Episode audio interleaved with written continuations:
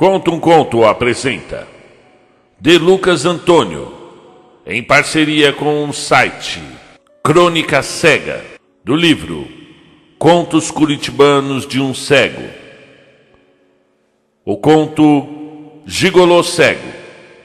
Narração Marcelo Fávaro. Eu gostava dos sábados. Mal amanhecia, punha-se alegre festivo, antevendo gozos de toda sorte. Eu podia acordar quase uma hora mais tarde, esquecido do antipático relógio, embora raras vezes o fizesse. Um café, outro, é, sempre preto e no capricho. Perambulava pela casa, ligava o rádio, ouvia música, assoviava, sentia-me quase um burguês. Ele, burguês, ria-se achando graça de tudo e de nada, sem nenhuma sombra da casmurrice cotidiana dos dias de semana, nem da modorra dos domingos. Após o banho, duas gotinhas do perfume barato, assim e assim. Não podia exagerar, apenas o suficiente para fazer-se notado. Nunca perfumava o pescoço. Aprendera, nem se lembrava onde, que o perfume causa maior efeito quando passado atrás das orelhas. E desde então procurava fazer de tal modo. Havia outra razão, sabia, confidenciada por uma amiga. Perfume no pescoço, afirmava a menina, fazia a pele ficar amarga e podia irritar alguns narizes mais sensíveis. Ela mesma, palavra, sentia-se enjoada perto de gente com perfume no pescoço. Com cuidado, escolheu a roupa. Dedos ágeis, tateou até encontrar o que procurava. Camisa cinzenta, calça escura, sapatos bem engraxados por ele na noite anterior, ainda cheirando a nuguete. Na meia direita sentiu um pequeno furo. Não deu importância. Apostava que não havia de tirar as meias. E mesmo se as tirasse, Luana não era de reparar nessas coisas. Relógio no pulso, a última tateada no cabelo, carteira e lenço no bolso. Estava pronto. Bengalando mole, pimpão, sem pressa, dobrou à esquerda. Ouviu algumas crianças que jogavam bola no campinho do outro lado da rua, seguiu reto. Atravessou uma ruinha morta um pensamento lá longe, onde supunha estar a faixa de pedestres. Atravessou outra vez, encontrando sem demora o ponto de ônibus. Não esperou muito e logo o alimentador vinha descendo a rua, roncando grosso, laranjadão e fumacento. Parou, ringindo os freios para que embarcasse. Pouco depois de meia hora, encontrava-se no terminal do Capão Raso no tubo do 507.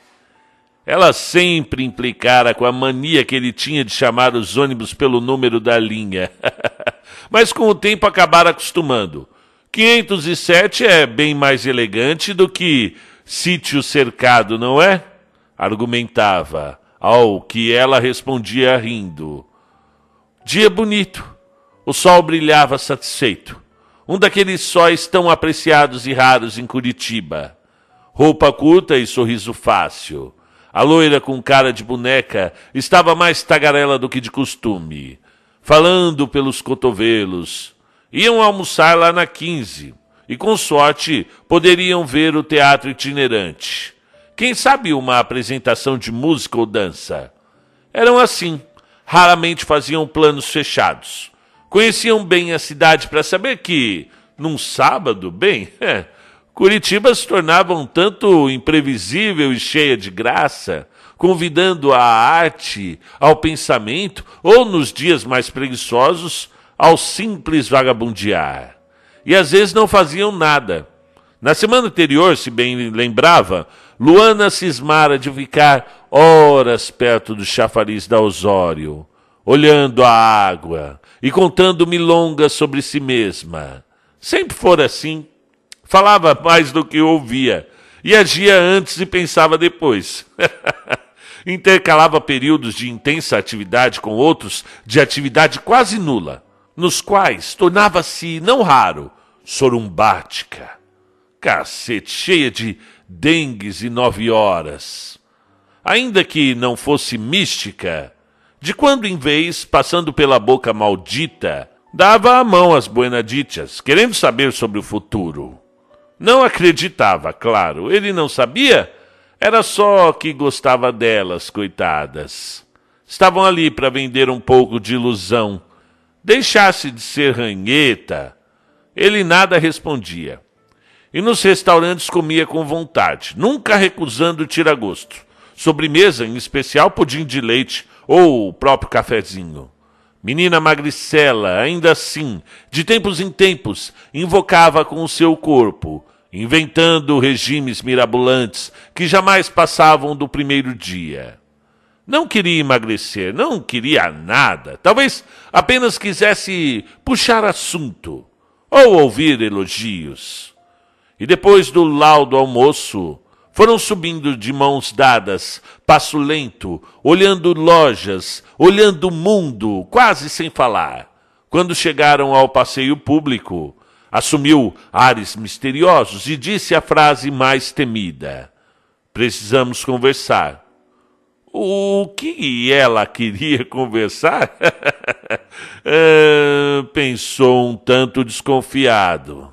De certo aprontar alguma das suas, Bom, de certo era algo difícil, coisa boa que não havia de ser. e num instante lembrou-se dos últimos dias. Calculou, mediu, pensou, sem atinar com o que é que a loira tinha em mente, afinal.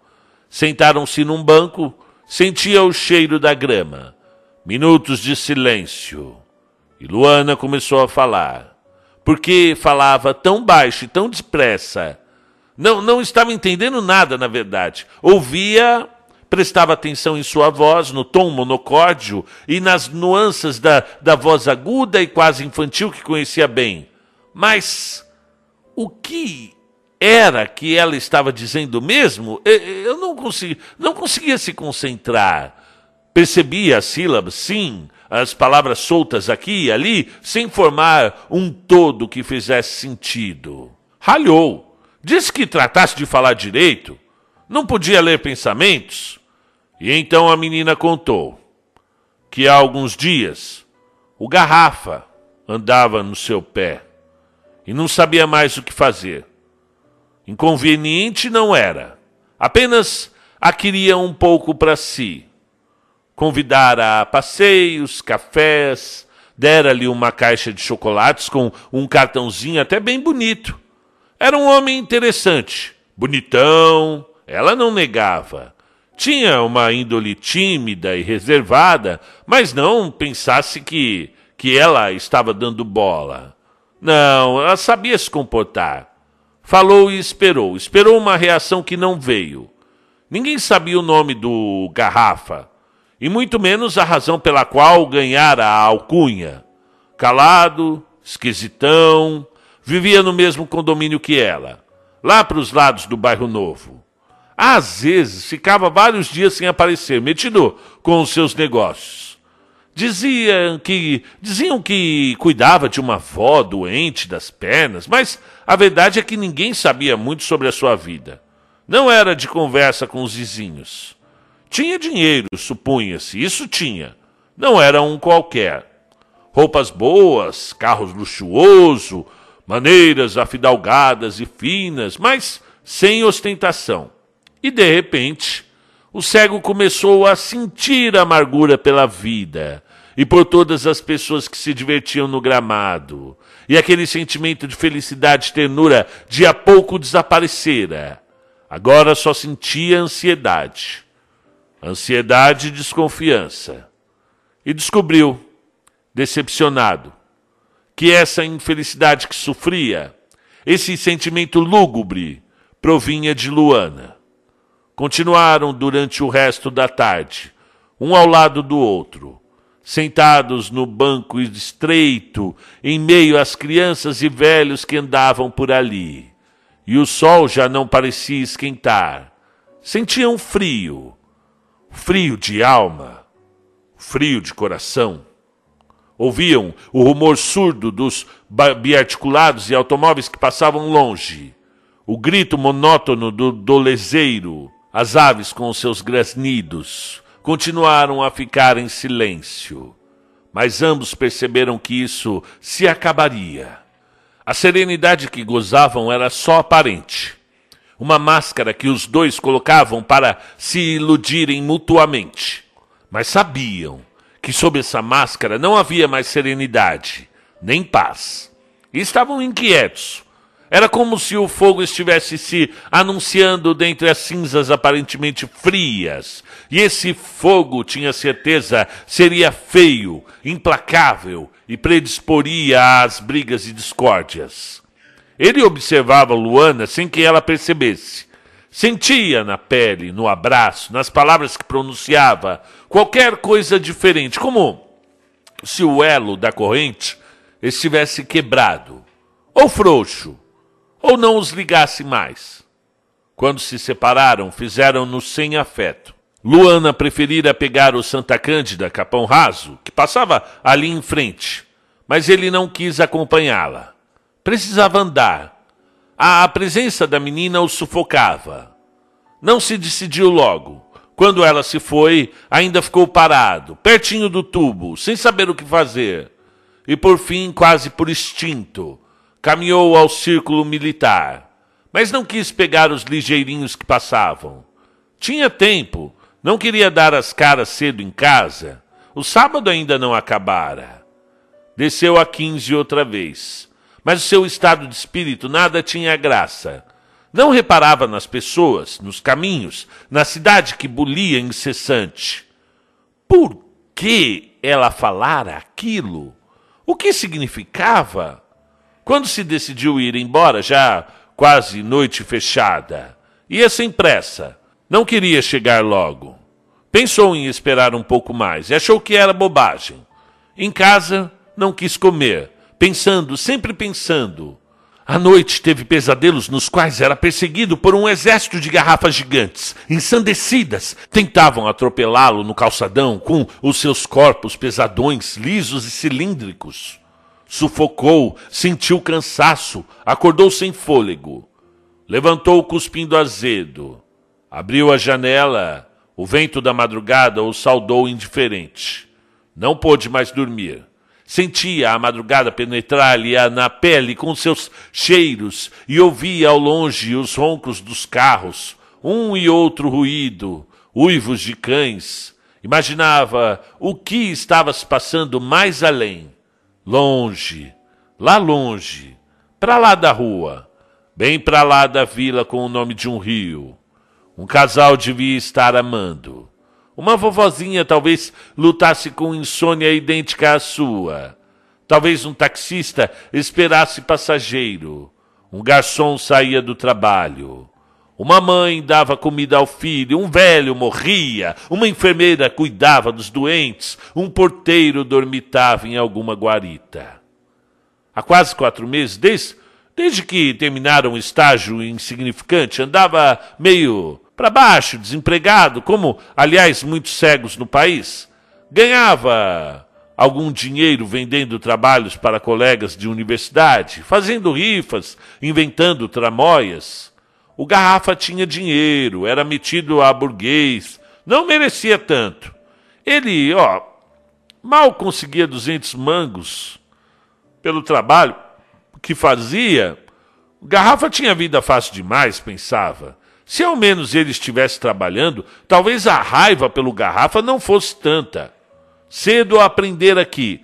Quando não se tem dinheiro, é preciso ter ideias. E mais ainda, nunca deixara de lado o adágio de que o homem, via de regra, não vence pela força, pelo dinheiro ou pela condição social, mas pela astúcia que possui. Astúcia, bem que tinha, sabia se arranjar nos tempos difíceis. Tinha boa lábia, fala mansa. Lembrou então do cego Cubas, que o que sempre acontecia quando se via às voltas com questões financeiras Homem astuto ali estava. Sempre que precisava de dinheiro, o Cubas, cego, rifava alguma coisa. De preferência objetos que não existiam, para evitar reclamações. Oferecia suas rifas lá na Tiradentes. dizendo tratar-se de uma campanha em prol dos institutos dos cegos. e assim, às custas do coração generoso dos curitibanos, conseguia alguns caraminguás e ia vivendo. Velhote, já um tanto fora de moda, chegar em Curitiba ainda na década de 70, vindo lá de Viamão. Sotaque forte e jeito patiola, um bom domínio da sanfona, mil pilhérias na algibeira, encantava qualquer plateia. O seu maior êxito, contava a quem quisesse ouvir, tinha sido cantar no programa do Mário Vendramel na TV Iguaçu, ficando em primeiro lugar. Depois tornara-se figura carimbada nos rádios, sempre com a sanfona e o sorriso aberto. Diziam que recusara por duas vezes assumir contrato fixo com a Rádio Colombo por não gostar de obrigações. E também nas eleições recusaram um bom cachê para gravar a música de campanha de um certo candidato aí por não concordar com ele. Seu trabalho era a arte, justificava. E a arte não podia ser vendida, repetia sempre. Era encontrado todos os dias, já há mais de 30 anos, no mesmo ponto da, da Generoso Marx, na entrada de uma galeria. Morava numa decadente pensão ali perto, mas às vezes passava dias, dias sumidos. E quando já achavam que tivesse morrido até, reaparecia, dizendo que estivera viajando. A seguir contava histórias sobre fandangos no interior, festas em Morretes, aventuras em Paranaguá. E o fazia com tal convicção que era quase impossível não acreditar. Certa vez, depois de haver sumido uns quatro meses, afirmou ter viajado para o Paraguai, a convite da família de um radialista. E ninguém sabia se era verdade. E a bem dizer, ninguém se importou também. Ah, não tinha família. Fora abandonado ainda criança, segundo contava, numa associação de cegos de Porto Alegre. Crescera pelo mundo, cantando, tocando sanfona, tateando a vida sem medo. Puxa vida. Bom, Esqueceu do Cubas. Estava quase amanhecendo quando, após elucubrações sem fim, decidira-se. Não era nenhum nécio, pelo contrário, era um homem do mundo. Não se deixaria influenciar por velhos preconceitos. Em seguida, com muito jeito, convenceu-se de que não era ciumento. Não se importava se Luana tivesse outros. Compreendia a vida, era um homem superior, Chegaria até descaradamente a ficar íntimo dos seus rivais, apresentando-se a eles como apenas um amigo. Com alma nova, já sem ódio de ninguém, foi para a cozinha, pôs a água a esquentar para o mate, fez café, sentia-se bem. Terça ou quarta-feira ligaria para Luana com uma voz melíflua, diria que precisavam encontrar-se, que já estava com saudades, ela que não levasse em conta as rusgas de sábado, deixasse de ser tão rancorosa, onde já se viu? Poderiam ir na confeitaria da Rosinha que ela tanto gostava. O que achava? Bom, não escolher aquela confeitaria por acaso. A confeitaria Rosinha precisava impressioná-la se quisesse obter êxito nos seus planos. Um ambiente elegante, os cheiros de, das iguarias, o estilo sofisticado e cheio de encantos, certamente havia de agir no subconsciente, tornando-a mais receptiva às novas ideias. Pães, sonhos, esfirras doces, entretanto, pouco poderiam fazer se ele não soubesse falar com convicção, usando toda a persuasão de quem fosse capaz. No telefone foi fria. Não queria vê-lo. Sentia-se tão desprezada, não percebia? Que chamasse outra. Já estava farta, qualquer dia acabava morrendo. Mas só não morreu, só não não morreu, mas não só não morreu, como dias depois marcaram o encontro. Graças a um chatíssimo trabalho acerca da patrística em Santo Agostinho, ele conseguira um bom dinheiro, valia a pena, e no fundo estava com saudades. O último encontro terminara de uma forma tão pouco amistosa. Desembarcaram no Santa Gema num fim de tarde. Luana continuava meio amuada, e durante o trajeto falaram pouco e de maneira quase glacial. Ainda assim, devagar ele procurou aproximar-se discretamente. Sabia como fazê-la, deixar de lado a máscara da indiferença. Escolheram um lugar reservado, pediram café e sonho de nata. Podiam, podiam, enfim, conversar em paz. Começou por elogiá-la, dizer o quanto gostava dela, jogar com sua vaidade de mulher, e em seguida fez-lhe preleções sobre a falta de oportunidade, o desemprego, a situação política do país, o preço das coisas mais simples os problemas sociais, desigualdade, injustiça, o descalabro da vida, a desconfiança do próximo, os preconceitos contra as mulheres, contra os cegos, ela não percebia? Contou histórias, falou sobre um futuro tenebroso no qual os dois, desempregados como estavam, não teriam recursos, não teriam sossego, não poderiam nem mesmo comprar um dolé quando desse vontade. Frases amargas, um tom desanimador, agoniante, funesto. Passou então as maravilhas do dinheiro. Ela já imaginara poder pegar um táxi dali para casa sem pensar, frequentar sempre lugares sofisticados, participar de shows na pedreira, passar uma tarde de sábado no pátio Batel, comprar o que quisesse. Havia pessoas que podiam fazer isso e muito mais, não via? Pensasse um pouco, usasse a cabeça. Havia, as pessoas, havia pessoas que tinham muito dinheiro no mundo, dinheiro suficiente para elas e para repartir com os outros, mas não repartiam com ninguém, pegavam tudo, engoliam tudo. Já pensaram no quanto a avareza é feia? Citou ainda os ricos donos das casas do campo, de praias, frequentadores de frequentadores de clubes, enquanto eles dois só podiam frequentar os parques públicos e olhe lá. Por outro lado, Muitos desses ricos eram solitários. Bastava observar um bocadinho. Pensasse no, no, no Garrafa, por exemplo. Já ouvira com alguma namorada? Não, de certo. De que adianta todo o dinheiro? O carrão de luxo? Se ele não era feliz no amor, se não tinha onde gastar? Pobre do Garrafa! Disse falsamente compungido. Um homem pobre de rico usando de tato e bom senso, fê-la ver que poderiam juntos tornar o mundo mais feliz. E no fim das contas era até uma boa ação, um ato de bondade. Pensasse bem, a Luana inquietou-se. Quis protestar até. Engoliu um pedaço do sonho, limpou a boca com as costas da mão, tomou o café e pensou mais. Não poderia fazer aquilo? O que pensava que ela era? Não, ele não a amava. Não tinha ciúmes de vê-la com outro. Ainda mais por interesse, não e não. Sossegasse. Isso ela não fazia. Por mais que achasse o garrafa gentil, misterioso, ou praga do homem parece que tinha um feitiço, ele entendia. Alguns argumentos e contra-argumentos, conciliábulos intermináveis, conversinhas sussurradas, acabaram por liquidar o assunto naquela mesma noite, numa modesta casa de encontros com o nome de Índio.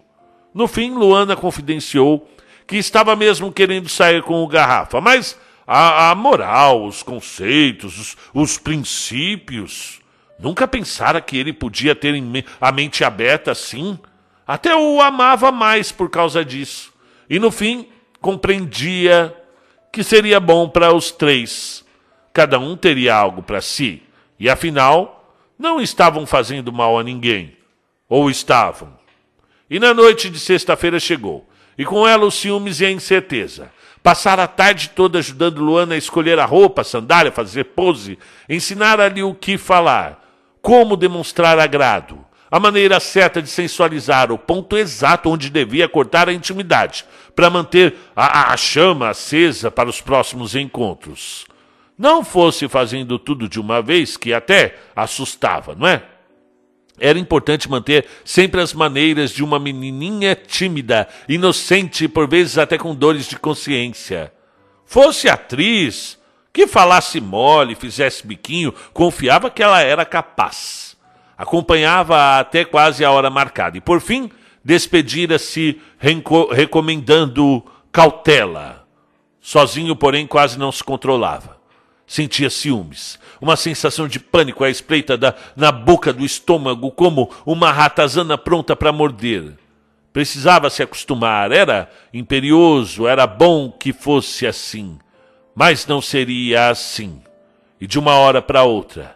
E tentou ler e não passou da primeira página de um livro policial. Tentou ouvir música, quase atirou o rádio longe. Quis comer, o cheiro da comida fez-lhe mal. E por fim distraiu-se, distraiu-se fazendo palavras cruzadas. Por que Luana não ligava nunca? Por que demoravam tanto? Será que ela. Não, não. Não queria pensar. Passava das duas quando, depois de uma espera infinita, o telefone tocou. Atendeu na mesma hora. Quis saber como havia sido. E, e ele fora rude? Não. Mas como assim o homem era muito gentil?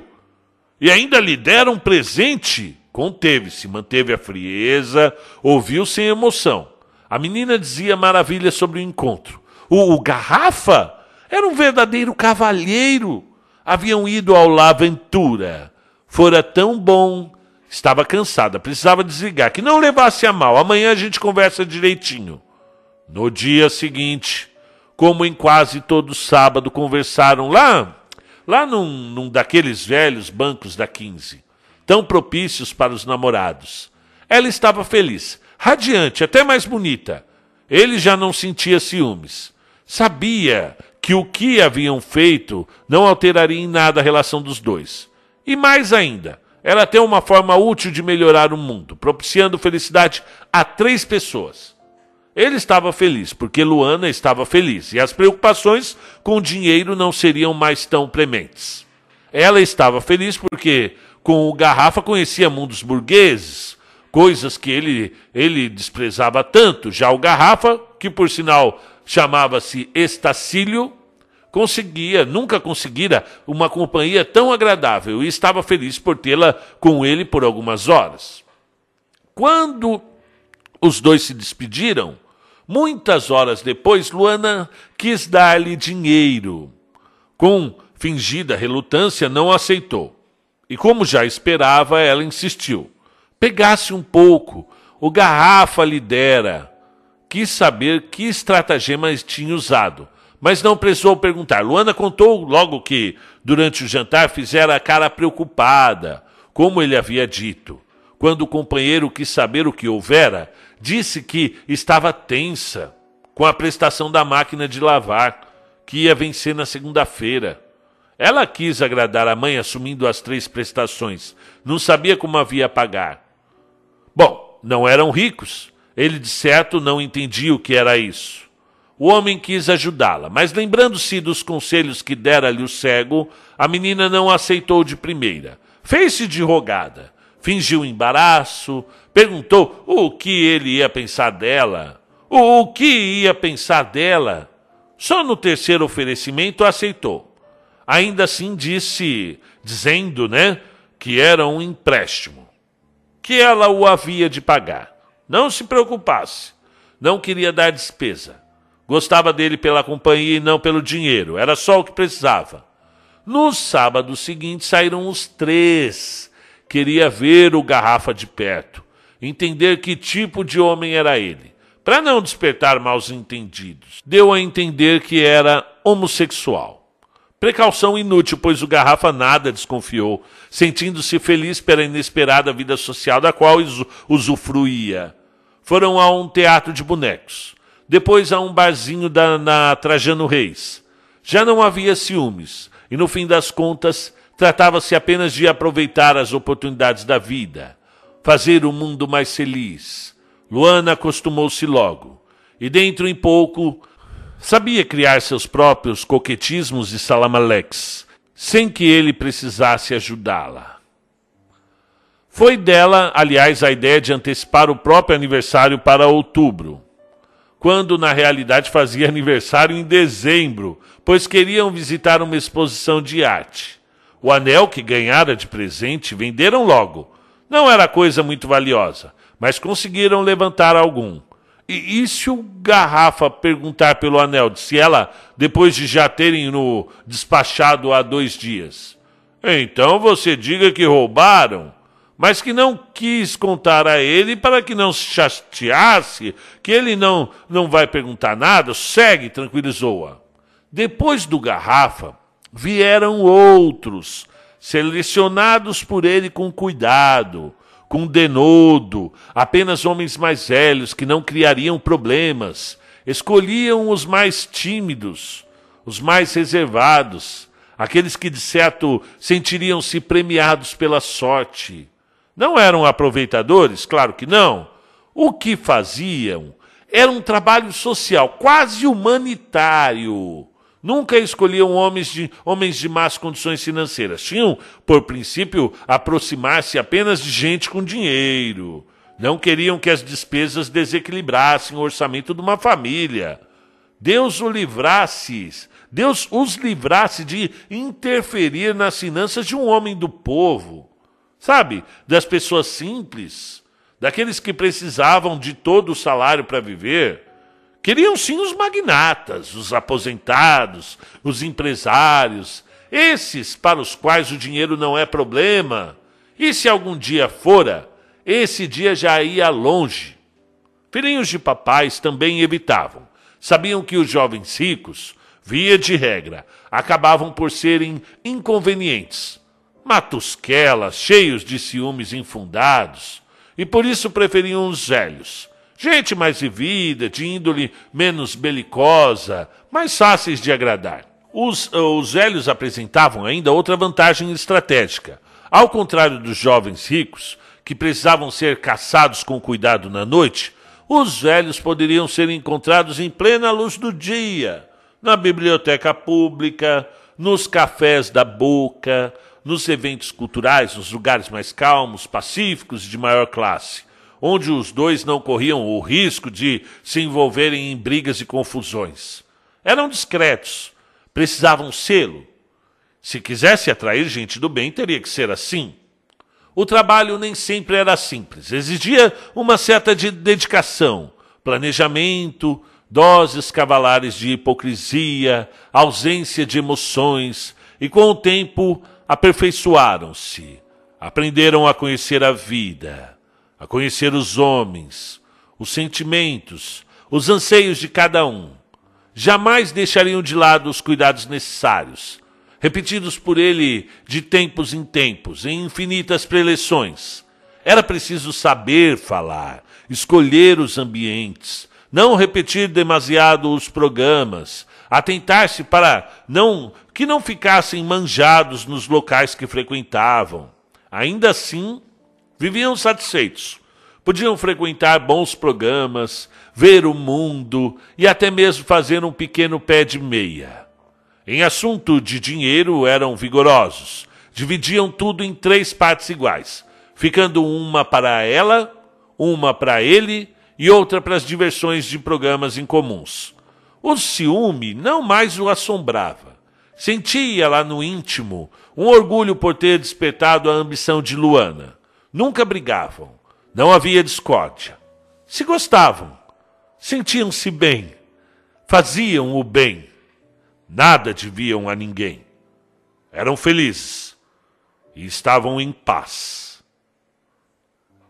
Fim do conto. Muito bem, sejam bem-vindos. Puxa vida, que conto legal! Nossa, eu me senti em Curitiba aqui e, e a própria proposta da escrita do Lucas, o Lucas enviou-me um e-mail, a gente conversou, falamos, eu me chamo Lucas, sou aqui de Curitiba e, sim, sou curitibano, formado em História e sou cego e eu escrevo também. Aí ele me fala das novidades dos aplicativos, os leitores de tela, né, como são chamados, né, é, aplicativos para cegos, e eu acho isso incrível. E, e já recebi muitas mensagens de parentes e, e, os, e de cegos e cegos também. Né? Então ele fala aqui que usa muito os livros digitais e, e que uh, faz ciências sociais também, né, numa universidade federal, e que resolveu escrever e deixou à disposição no blog cronicacega.blogspot.com. É, eu vou deixar o link para vocês. Ele parece um cara muito gente boa. Eu adorei esse conto, muito bem humorado. Eu me senti realmente é, torcendo por esses personagens aqui da Luana e do rapazinho namorado dela. Muito obrigado por terem ouvido.